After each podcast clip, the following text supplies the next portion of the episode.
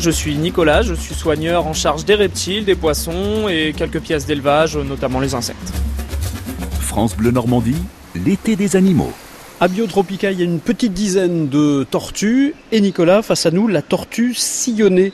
D'où est-ce qu'elle vient celle-là? Alors celle-là, c'est une tortue africaine et il faut savoir que c'est la plus grosse tortue terrestre continentale, pas terrestre tout court, parce qu'en tortue terrestre, vous avez la tortue des Seychelles, Galapagos, qui sont bien plus grosses. Mais euh, celle-là, c'est comme j'ai dit, la plus grosse tortue terrestre qui vit sur un continent. Quelle est sa particularité? Présentez-nous ce spécimen. Particularité, bon, ça reste comme beaucoup de tortues terrestres un animal avec une longévité assez importante, hein, jusqu'à 80 ans sans problème. C'est un animal qui peut atteindre les 80 kg en fin de vie, donc ça reste quand même assez massif.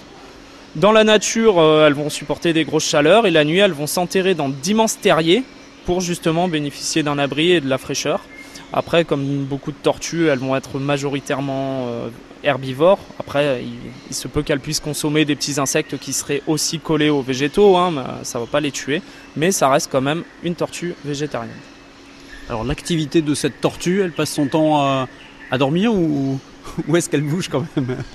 Alors euh, effectivement ici on peut les voir dormir assez souvent parce qu'on a pas mal d'installations qui vont chauffer etc. Euh, mais comme beaucoup de tortues terrestres, euh, dans la nature, elles vont être actives essentiellement en début et en fin de journée lorsqu'il fait pas trop chaud. Donc en fait, le reste de la journée, elles vont trouver un spot plus chaud au soleil de façon à pouvoir digérer, parce que contrairement aux mammifères, les reptiles ne libèrent pas de chaleur au niveau de leur métabolisme. Donc ils doivent récupérer cette chaleur via le soleil pour activer leur métabolisme et tout ce qui va avec, la digestion, etc.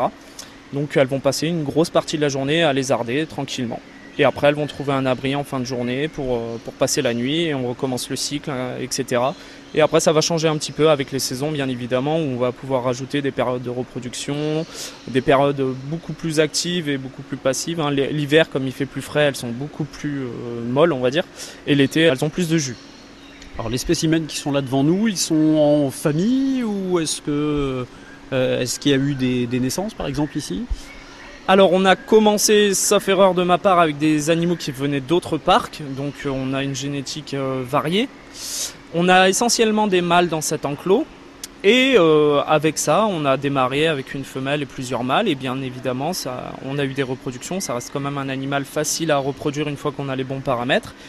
Et juste à côté, vous pouvez observer qu'on a une bonne vingtaine de petites tortues qui sont théoriquement des femelles, puisque comme beaucoup de reptiles, on peut influer sur le sexe à la sortie de l'œuf en modifiant la température. Il y a des règles qui existent. Plus chaud euh, selon les espèces pour avoir des mâles, un peu plus frais pour avoir des femelles, inversement. Enfin, je, vraiment, je vulgarise. Hein.